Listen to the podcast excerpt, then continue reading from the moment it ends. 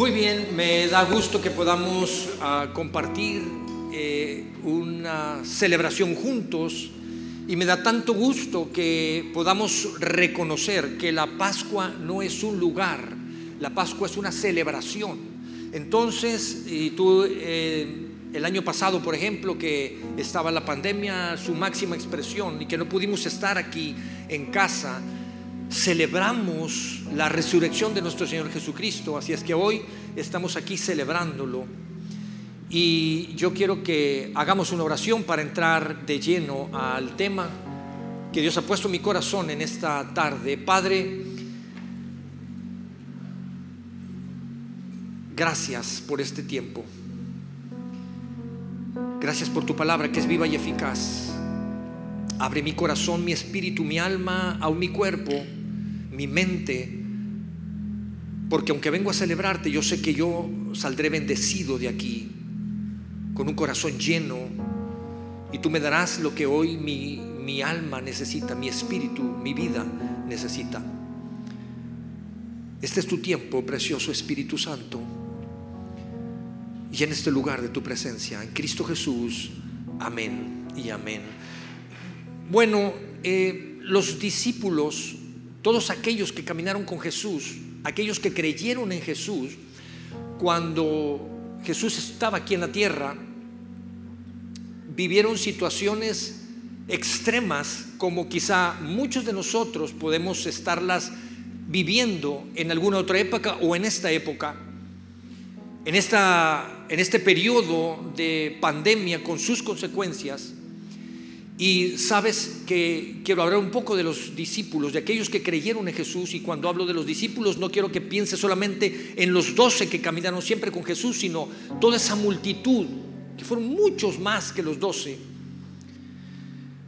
Todos aquellos que creyeron en Jesús vivieron momentos de conflicto, momentos difíciles, porque imagina que ellos estuvieron en la crucifixión y mientras estaban en la crucifixión, ellos vivieron momentos de temor, de angustia, de miedo. Pasaron de un momento tan dramático y drástico que los intimidó, porque ellos habían puesto toda su esperanza en Jesús, habían confiado en Jesús, habían dejado muchas cosas, habían caminado con Jesús y Puedes pensar e imaginar que por un momento a otro estaban viéndolo crucificado, lo vieron sufrir, lo vieron ahí en esa cruz y no solamente eso, sino que lo vieron morir. Y para muchos de ellos, toda su esperanza que estaba puesta ahí como seres humanos se vino abajo. Y pasaron de un momento en el cual había tanta esperanza en Jesús a a pasar un tiempo de conflicto, pasar un tiempo de confusión y fue tal la confusión que ellos tuvieron que salir corriendo, porque dicen los evangelios que ellos tuvieron miedo y salieron huyendo, dejaron a Jesús solo. Pero si podemos ver la historia, nos damos cuenta que después pasaron un momento de gran gozo y alegría pasaron a un momento tan diferente. Y quiero que me acompañes a leer en Juan capítulo 20.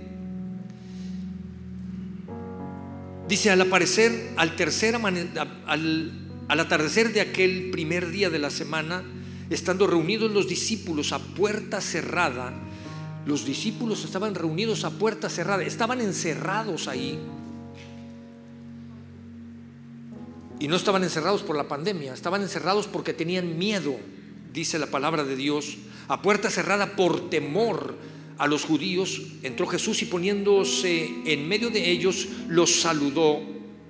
Y Jesús expresó, la paz sea con ustedes. Dicho esto, les mostró las manos y el costado, y al ver al Señor, los discípulos se alegraron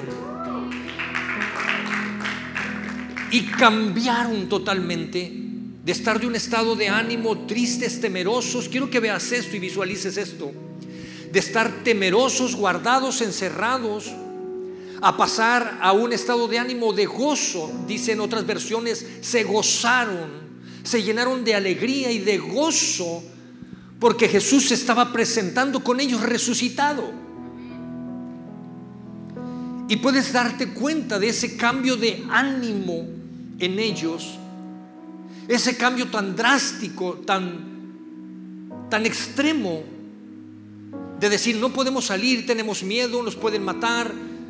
A Jesús lo crucificaron, nosotros salimos huyendo porque saben que creemos en Él. Mantengámonos guardados y encerrados, tenemos miedo a los judíos que hagan algo con nosotros, que nos crucifiquen también a nosotros. ¿Por qué cambiaron tan drásticamente? Por la resurrección de Jesús. Es la resurrección de Jesús los que los llevó a cambiar totalmente. Y yo quiero que puedas ver esto en esta tarde. Tú y yo estamos aquí para celebrar. Es un día de celebración que Jesús resucitó. Pero me emociona tanto y me gusta que Aún así Jesús en medio de todo lo que pasó, Jesús en su amor tan grande por ti y por mí dice, te voy a dejar esto, te voy a enseñar algo. Aún en medio de mi situación más compleja y más crítica, yo te voy a enseñar algo. Yo te voy a dejar algo para que tú puedas aprender.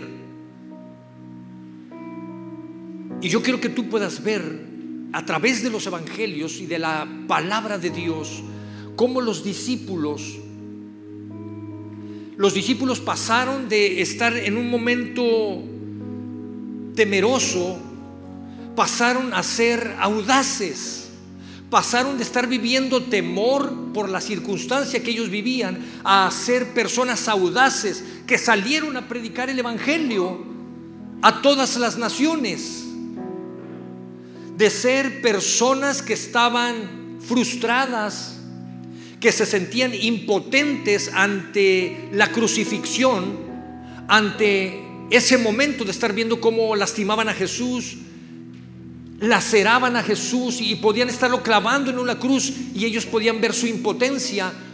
Cuando pueden ver la resurrección de Jesús, pasan de esa impotencia a estar llenos de poder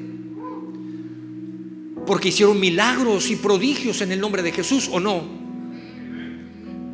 Y tú puedes visualizar cómo ellos pasaron. Quiero que resaltar esta parte, porque ese cambio, el sello de ese cambio vino a ser la resurrección de Jesús. Eso ya estaba en sus vidas. Jesús ya lo había depositado en la vida de cada uno de ellos, como hoy lo quiere depositar en tu vida.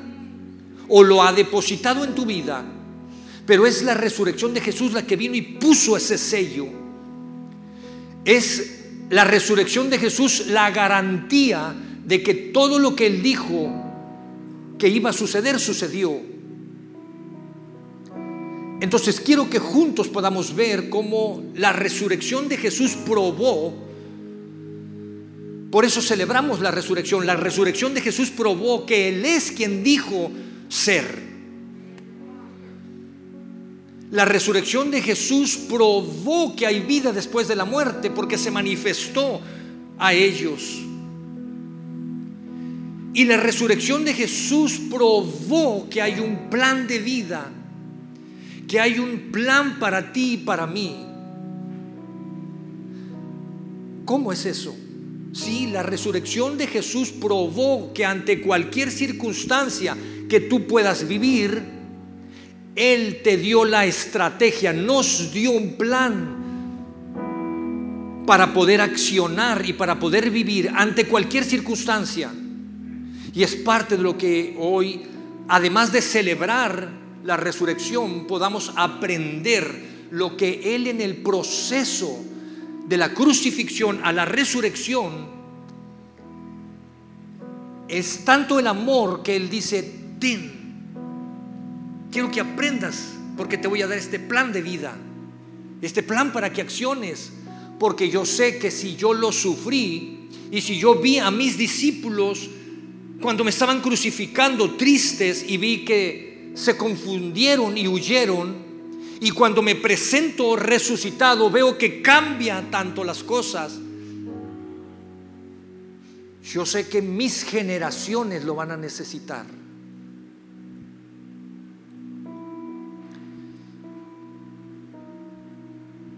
Quiero decirte que Jesús experimentó dolor físico.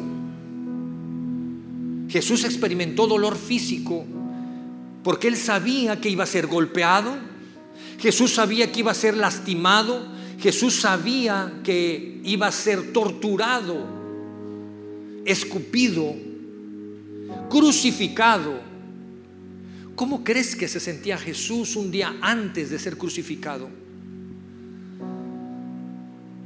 Si cuando, al menos yo, no sé, creo que tú también, o algunos de ustedes, cuando vamos a pasar cuando sabemos que el siguiente día hay una, un evento, una entrevista, un proyecto, cuando, cuando vamos a tener un momento importante el siguiente día, yo no sé ustedes, pero a mí como que se me va el sueño. Y estoy expectante lo que va a pasar el otro día. Hoy me desperté a las cuatro y media de la mañana, ya no tenía sueño. Y yo, Dios, vamos a celebrarte, que sea un día de fiesta, que solo seas tú el que reine en ese lugar que podamos dejar a un lado todas las cosas. Yo me imagino a Jesús experimentando el dolor físico, sabiendo que iba a ser crucificado un día antes, quizá no pudo dormir, sabiendo que iba a ser clavado sus manos, sus pies. Jesús experimentó dolor emocional porque sabía que iba a ser humillado sabía que iba a ser avergonzado delante de muchas personas a las cuales Él les había dicho, Él les había prometido, Él les había anunciado y delante de esas personas iba a ser avergonzado. Y muchas veces nuestros hijos dicen, ay papá, no me digas eso frente a los muchachos. ¿No, no le ha pasado a algún papá de aquí? Oye, nomás mis hijos dicen eso, ¿qué? Mamá, no me abraces. Jesús iba a ser avergonzado delante de todas las personas, humillado delante de las personas. Iba a ser deshonrado delante de miles de personas por la eternidad. Iba a ser, la gente se iba a burlar de él. Experimentó dolor emocional. y experimentó dolor espiritual. Y cuando reflexiono en el Evangelio, en las palabras de Jesús, y puedo decir, Jesús, cuando yo experimento dolor físico, nunca se comparará con lo que te hicieron a ti. Y cuando me siento mal por alguna razón, Jesús, nunca experimentaré lo que tú experimentaste en ese dolor emocional. Y nunca se comparará el dolor espiritual que tú sentiste y experimentaste como lo que pueda sentir yo o cualquiera de los que estamos aquí. Y digo dolor espiritual porque Jesús sabía que iba a cargar la culpa de toda la historia una copa llena de pecado que iba a beber. Yo no sé ustedes, pero yo recuerdo de niño que más de una vez lloré porque alguno de mis hermanos me estaba echando la culpa de algo que yo no hice y sabía que iba a venir un chanclazo, un cintarazo. Y uno imploraba, no, no, yo no fui, no me, no me castigues, porque te estaban culpando injustamente, ¿no? ¿Alguien sintió eso o no? Puros santos aquí. Gracias Dios por ponerme en medio de una iglesia de santos. Y recuerdo que más de una vez lloré muchas veces. Y muchas veces también le eché la culpa a uno de mis hermanos o mi hermana para que no te dieran.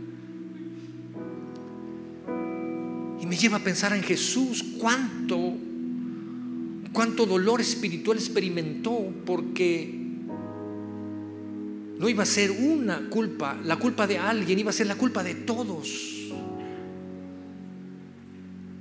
La vergüenza de todos, el pecado de todos. Y en ese momento,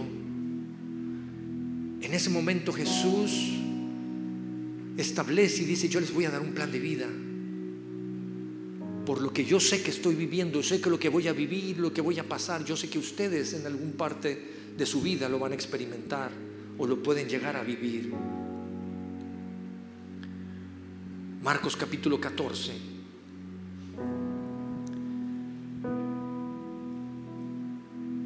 Y este es lo primero que Dios ha puesto en mi corazón para que predique en este día. Lo primero que hizo Jesús cuando Él resucitó y Él probó que hay vida después de la muerte y Él es quien dijo ser y Él dejó un plan para que nosotros vivamos. Marcos capítulo 14, Marcos escribe, Jesús lo vive y Marcos está listo escribiendo. Y dice la Biblia que Jesús lo primero que hizo fue ir con sus amigos, con aquellos que amaba, con los que lo amaban, con sus defectos, sus debilidades y sus virtudes, junto a los discípulos, y les dijo, vamos a orar y los llevó al huerto de Getsemaní y ahí estaba con los discípulos. No dice cuántos, pudo haber sido muchos los que estaban ahí orando con Jesús. Así es que si tú estás viniendo los martes para orar a las 7 de la mañana, te felicito, porque eso es lo primero que Jesús nos enseñó.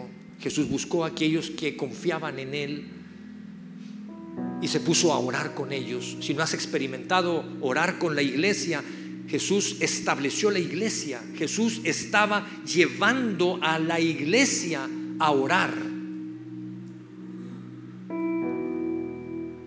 Y si tú dices, bueno, es que yo entro a las 7.20, la iglesia aquí está abierta desde antes de las 6 de la mañana, la abrimos. Porque yo también a veces tengo que estar en la oficina a las 7, pero oramos aquí desde las 6 de la mañana.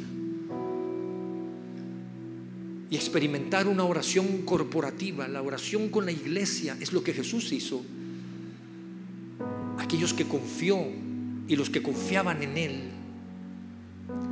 Y Jesús estando orando ahí, dejó a los discípulos, tomó tres de ellos, a Pedro, a Jacobo y a Juan, y los trajo separados y les dijo, vigilen, pónganse listos, oren, confío en ustedes, guárdenme las espaldas. Es lo que Jesús les está diciendo, guárdenme las espaldas en oración. Yo tengo que ir, quiero tener un tiempo íntimo con mi Padre. Necesito un tiempo íntimo con mi Padre y Jesús se separa y les dice, confío en ustedes. Oren.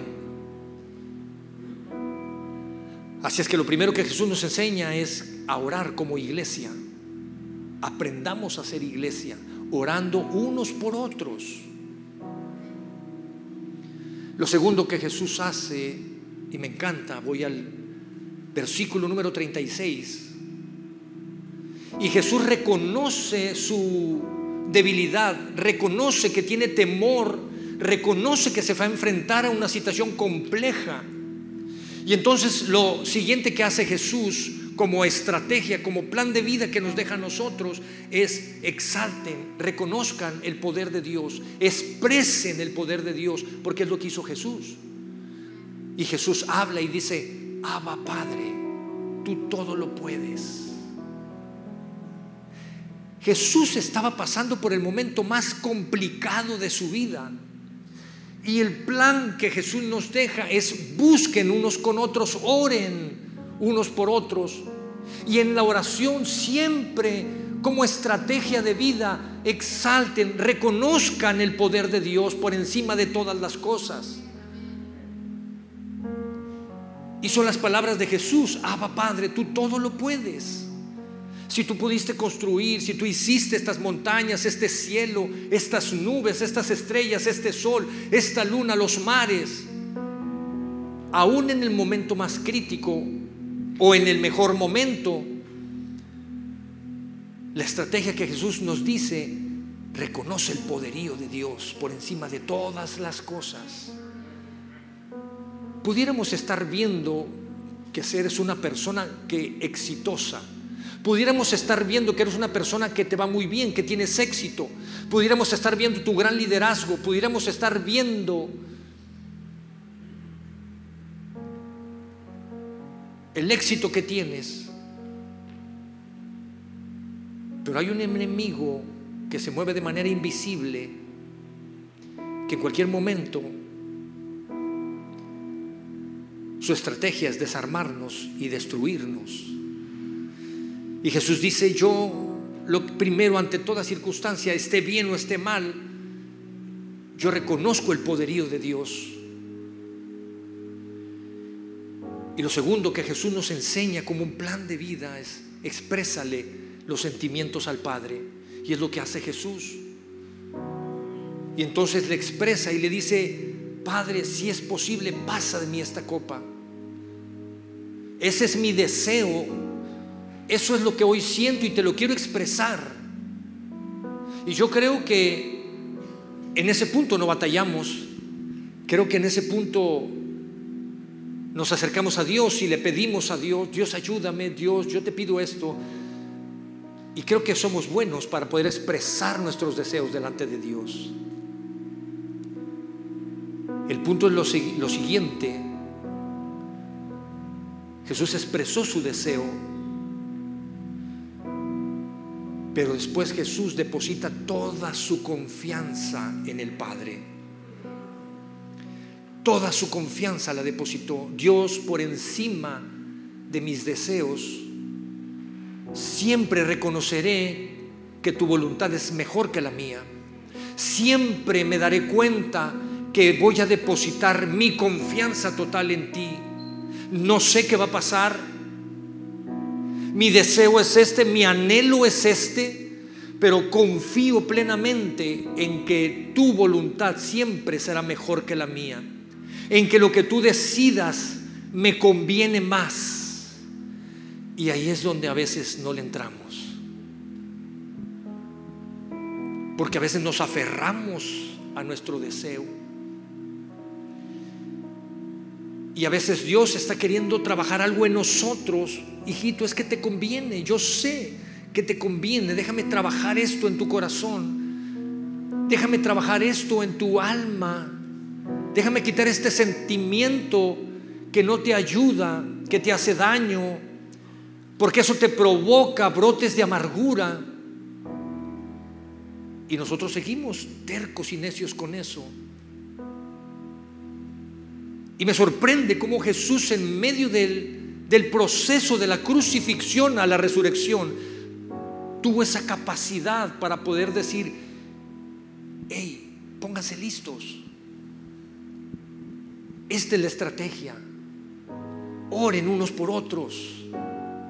Ámense unos a otros. Hey, manifiesten el poder de Dios por encima de todas las cosas.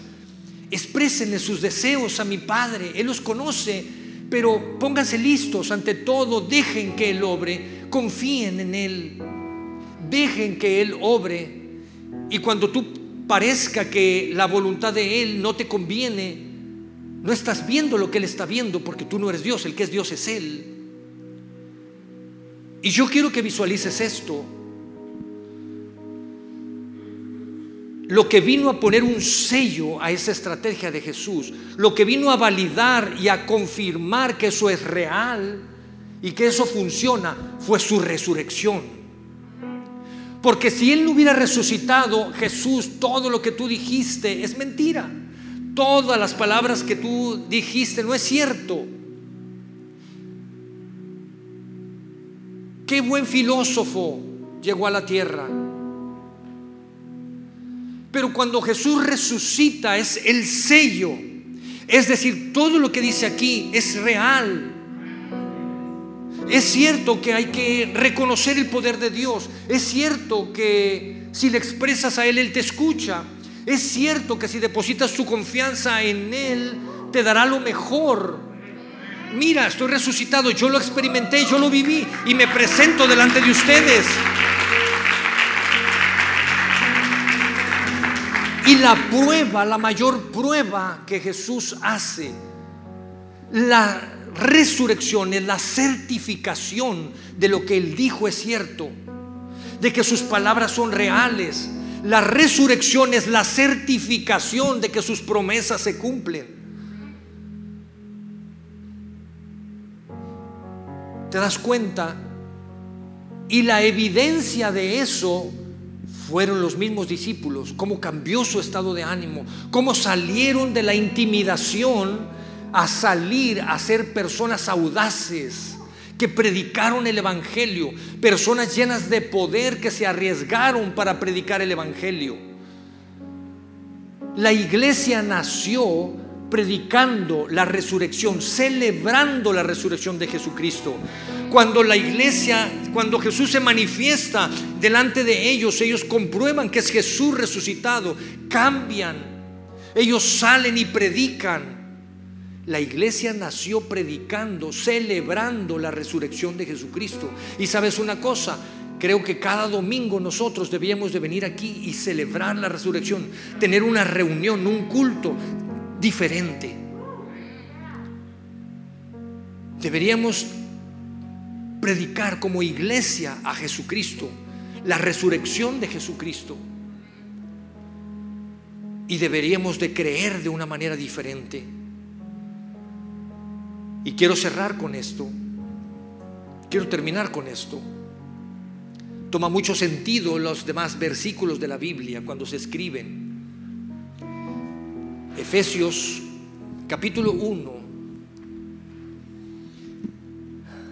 Y cuán incomparable es la grandeza de su poder.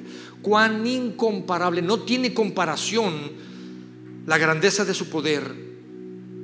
Y lo más interesante es que es a favor de los que creemos. Y te voy a decir algo que espero no te molestes, pero te lo tengo que decir. Cuán incomparable es la grandeza de su poder para los que están sentados, no dice así. Para los que solo vienen y se sientan, no. ¿Para quién? Para los que creen. Para los que creen que Cristo Jesús lo que hizo previo a la resurrección es real. Y es válido no solamente para los discípulos, es válido para mí y yo lo abrazo y lo tomo y lo creo. Porque esa va a ser la diferencia entre vivir arrastrando la cobija o poder creer las palabras de Jesús y las promesas de Jesús. Y me encanta esto. La grandeza de su poder a favor de los que creemos. Ese poder es la fuerza grandiosa y eficaz, no es un poder teórico de una historia. Es grande y es eficaz. Ese poder es la fuerza grandiosa y eficaz que Dios ejerció en Cristo. Eso lo ejerció en Cristo. ¿Cuándo lo ejerció? Cuando lo resucitó de entre los muertos y se sentó a su derecha en las regiones celestes. Lo que está diciendo es, todo esto que hice viene y toma validez una vez que resucitó. ¿Qué estás haciendo con la resurrección de Jesucristo? Creemos lo que la historia en nuestro amado Latinoamérica nos ha enseñado, ver a Cristo crucificado. Nos duele verlo crucificado, pero tenemos la imagen y la impresión de que ahí está Diosito crucificado. O creemos su palabra de que Él sufrió, murió por mí, por mis pecados él fue a la cruz, fue humillado por mí. Y dice la Biblia que si yo reconozco que eso lo hizo por mí, entonces Él puede venir, limpiar mi vida, mi pasado, aún por más malo que haya sido mi pasado. Y la Biblia tiene una promesa que dice que Él me hará una nueva persona en Él. Él limpiará mi vida, mis pecados, transformará mi mente y todo lo malo que había en mi vida, Él lo dejará atrás. Porque le costó su vida ahí en la cruz, para eso murió Él ahí. Si yo reconozco que Él lo hizo por mí, si yo reconozco que es el Hijo de Dios, si yo reconozco y puedo expresar con mi boca que es el Hijo de Dios, que murió por mis pecados,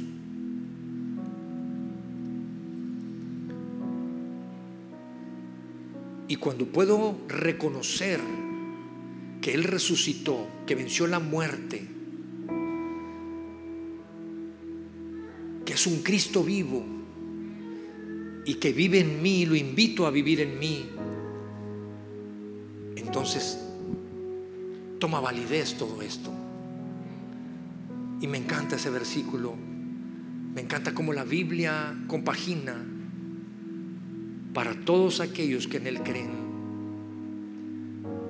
En Cristo Jesús, una vez que Él lo resucitó, una vez que Dios lo levantó de los muertos, ¿te das cuenta? No hay error, no hay falla, no hay mentira, no es solo una historia. Y lo que sigue es que tú puedas experimentarlo en tu vida. No solamente veas cómo otros lo pueden experimentar, tú puedes experimentarlo en tu vida. Puedes experimentar el grandioso poder en Cristo Jesús que pues está listo para ti, para los que creen.